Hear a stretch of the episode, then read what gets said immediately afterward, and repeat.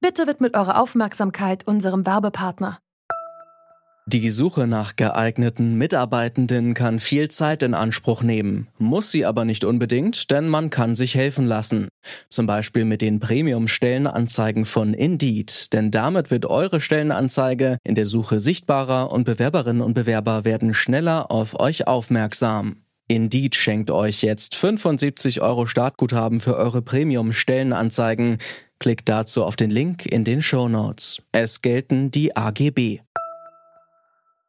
Als erstes muss ich mal sagen, wie berührt wir sind davon, was für eine Ehre das ist, diesen Preis zu erhalten. Das ist ja erst ein paar Minuten her, die Nachricht. Ich bin noch ganz geschockt. Im positiven Sinne geschockt ist Bettina Lüscher, Sprecherin des Welternährungsprogramms der UN.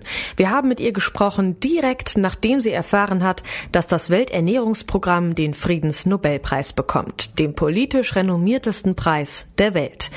Das Welternährungsprogramm kämpft seit vielen Jahren gegen den Hunger. Wir fragen heute, warum müssen Menschen noch hungern?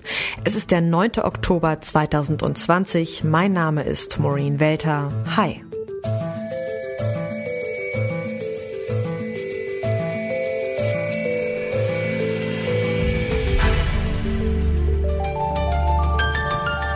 Zurück zum Thema. Mehr als 800 Millionen Menschen hungern. Die Ursachen Kriege, ungleich verteilte Nahrung und Armut. Zahlreiche Hilfsorganisationen kämpfen gegen den Welthunger an. Die größte von ihnen ist das Welternährungsprogramm der Vereinten Nationen. Aber trotz der jahrzehntelangen Bemühungen hungert weltweit immer noch etwa einer von zehn Menschen. Bettina Lüscher vom Welternährungsprogramm fragen wir deshalb, wie kann das sein? Das Welternährungsprogramm kämpft ja seit fast 60 Jahren gegen den Hunger. Trotz der jahrelangen Bemühungen gibt es immer noch hunderte Millionen Menschen, die hungern. Mal ganz naiv gefragt, woran liegt das? Gibt es vielleicht zu wenige Organisationen oder auch zu wenig Geld? Ja, es ist nicht nur das, sondern es ist ja, wenn Kriege in Ländern passieren, wenn der Klimawandel so weiterschreitet, wenn Armut so verbreitet ist, dann ist natürlich auch Hunger, geht da Schritt in Schritt mit. Und wir haben viel Fortschritte gemacht in den letzten Jahren, dass also Hunger zurückgegangen ist, aber dann ist er mit Macht wieder zurückgekommen. Und zwar, weil es so viele Kriege gibt. Schauen Sie, was uns nachts wach hält, ist die Situation in Jemen, in Syrien, im Südsudan, wo es Konflikte gibt, wo Gewalt herrscht, wo Menschen auf der Flucht sind, wo Gesundheitssysteme zusammengekracht sind. Jetzt kommt noch das Coronavirus dazu. Und das Schlimme ist, wir könnten es ja besser machen, wenn wir die Kriege beenden könnten, wenn wir die Konflikte beenden könnten, könnten wir den Hunger auch beenden. Und das ist das ganz Wichtige, was man, glaube ich, wirklich immer wieder sehen muss und weswegen der Friedensnobelpreis auch ein wichtiges Mahnzeichen ist an die Politiker und die, die Leaders der Welt, nicht nur was gegen den Hunger zu tun, sondern vor allen Dingen auch die Kriege zu beenden. Stichwort Kriege, die ja, wie Sie gerade gesagt haben, auch ein Grund dafür sind, dass viele Menschen vor allem akut hungern, können Sie ja nichts mit Ihrer Organisation direkt ausrichten. Bräuchte es da nicht eher pazifistische Diplomatinnen als das Welternährungsprogramm? Nein, wir sind ja in allen Kriegsgebieten vor Ort. Und wir sorgen eben auch dafür, dass in Ländern, wo es kritisch ist, sorgen wir mit unserer Nahrungsmittelhilfe dafür, dass es unter den Bevölkerungsgruppen friedlicher zugeht. Sehen Sie, wenn Sie, wenn Sie Hunger haben, wenn Sie nicht wissen, wie Sie Ihre Kinder ernähren sollen, dann gibt es Rivalitäten zu anderen Dörfern, zu anderen Bauern. All das ist einerseits so, dass wir mit, mit Nahrungsmittelhilfe Konflikte auch vermeiden können. Und wichtig ist eben auch eins, dass man eben auch sehen muss, dass Hunger oft als Waffe eingesetzt wird. Wir haben es in Ländern erlebt, wo immer wieder unsere Lebensmittelkonvois blockiert wurden. Durch Corona und auch durch den Klimawandel, der immer weiter voranschreitet, wird das Problem ja wahrscheinlich nicht gerade eher kleiner. Trotzdem sagen Sie in Ihrem Programm Zero Hunger, ähm, dass Ihr Ziel ist, bis 2030, also in zehn Jahren, dass kein Mensch mehr hungern soll. Das ist natürlich ähm, ja ein sehr löbliches Ziel, aber ist es überhaupt möglich? Ja, das Ziel Zero Hunger ist ja eins von den nachhaltigen Entwicklungszielen, die die Weltgemeinschaft beschlossen hat. Das sind die Sustainable Development Goals. Und wir natürlich äh, arbeiten da kräftig mit. Aber sieht natürlich jetzt ganz schlecht aus. Man darf sich da nichts vormachen. Wir, wir sind zwar immer hoffnungsvoll, aber wir sind nicht unbedingt optimistisch da drin, ähm, wie das eben weitergeht und, und mit der Anzahl der Kriege und auch mit den Klimakatastrophen, die immer höher werden, die immer weitergehen und ähnliches. Also von daher ist es schon, ist es schon eine schwierige Situation. Kein einziger hungernder Mensch mehr bis 2030. Dieses Ziel zu erreichen, das ist aus Sicht des Welternährungsprogramms kaum vorstellbar. Der Kampf gegen Hunger, den führen allerdings nicht nur Organisationen wie die von der UN. Auch Unternehmen beteiligen sich auf ihre Art. Zum Beispiel das Unternehmen Share. Das Modell von Share, sozialer Konsum. Man kauft zum Beispiel einen Müsli-Riegel und spendet damit ein gleichwertiges Produkt. Buy One, Give One sozusagen. Sebastian Stricker hatte die Idee für Share und ist dort Geschäftsführer. Ihn frage ich, ob Konsum wirklich der richtige Weg ist, den Hunger zu bekämpfen. Wir glauben ja.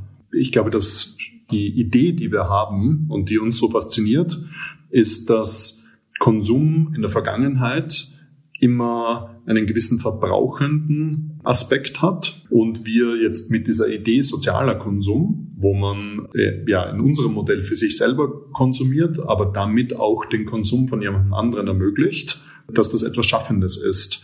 Ich glaube, insgesamt fänden wir es schön, wenn man in einer Welt lebt, wo man durch seinen eigenen Konsum auch die Welt besser machen kann. Also nicht nur verbrauchend unterwegs ist, sondern insgesamt einen positiven Beitrag für die Welt leistet. Wir haben auch äh, mit dem Welternährungsprogramm gesprochen, die ja mit dem Friedensnobelpreis heute ausgezeichnet wurden.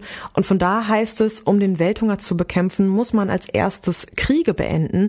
Meinen Sie nicht, es wäre zielführender, sich darauf zu konzentrieren, statt auf äh, provokant formuliert Schokoriegel? Ja, also das ist, glaube ich, eine stark verkürzte Betrachtungsweise. Die passt in eine Überschrift und passt in einen Satz, aber ist äh, sozusagen in einer in einer sorgfältigen äh, Betrachtungsweise Blödsinn. Äh, ähnlich provokante Antwort würde ich sagen. Ähm, es ist mit Sicherheit nicht nur Kriege, die, äh, die das die Hungersituation befeuern, ist ein sehr wichtiges Kriterium, ist das, was man dann üblicherweise oder sozusagen das Resultat ist akuter Hunger. Ähm, aber es gibt auch ein systematisches Problem, das unabhängig davon ist, von Konflikten oder Naturkatastrophen ist. Es gibt ein systematisches Problem, wo Regionen, wo auch kein Krieg herrscht, nicht fähig sind, äh, genug Lebensmittel zu produzieren, damit die Bevölkerung genug zu essen hat. Also ich würde zustimmen, ja, Kriege sind ein sehr großes Problem und daran müssen wir arbeiten, aber äh, es gibt auch andere Probleme. Jetzt kann man ja nicht wegreden, dass durch solche sozialen Projekte auch so ein gewisser Marketing-Effekt eintritt. Wie bringen Sie Weltretten und Kapitalismus zusammen? Ist das nicht eher ein Widerspruch? Es gibt viele Unternehmen, die über ihre Geschäftstätigkeit die Welt schlechter machen also ich glaube, das Klimaproblem ist ein super Beispiel. Es gibt Unternehmen, die einfach die Umwelt, die Luft verpesten, dafür nicht zur Rechenschaft gezogen werden, damit sogar Gewinne erwirtschaften können und deswegen eine Incentivierung haben, dass sie noch mehr produzieren und noch mehr Probleme schaffen.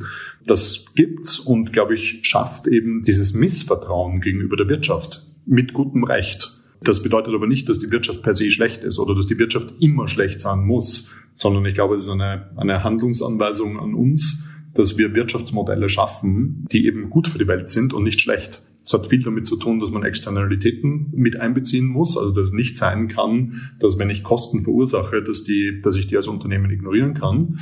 Aber ich glaube, es hat auch etwas mit einem Selbstverständnis als Unternehmer zu tun. Und glaube ich auch mit einer neuen Realität, wo Unternehmen die gesellschaftliche Verantwortung übernehmen, die eben den Anspruch haben, dass man die Welt zumindest nicht schlechter macht, im besten Fall sogar besser macht.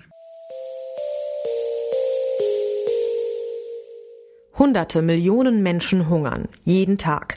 Das zu ändern ist eine der größten Herausforderungen. Und doch wird das Thema vermutlich nur in den nächsten Tagen durch die Verleihung des Friedensnobelpreises wieder größere Aufmerksamkeit bekommen. Eines ist in den Gesprächen, die wir geführt haben, klar geworden. Auch wenn es vielleicht etwas pathetisch klingt. Welthunger besiegen, das geht nur, wenn auch Frieden herrscht. Das war's von uns für heute. An dieser Folge mitgearbeitet haben Marita Fischer, Luisa Heinrich und Andreas Propeller. Chef vom Dienst war Stefan Ziegert. Ich bin Maureen Welter und sag Tschüss, bis zum nächsten Mal.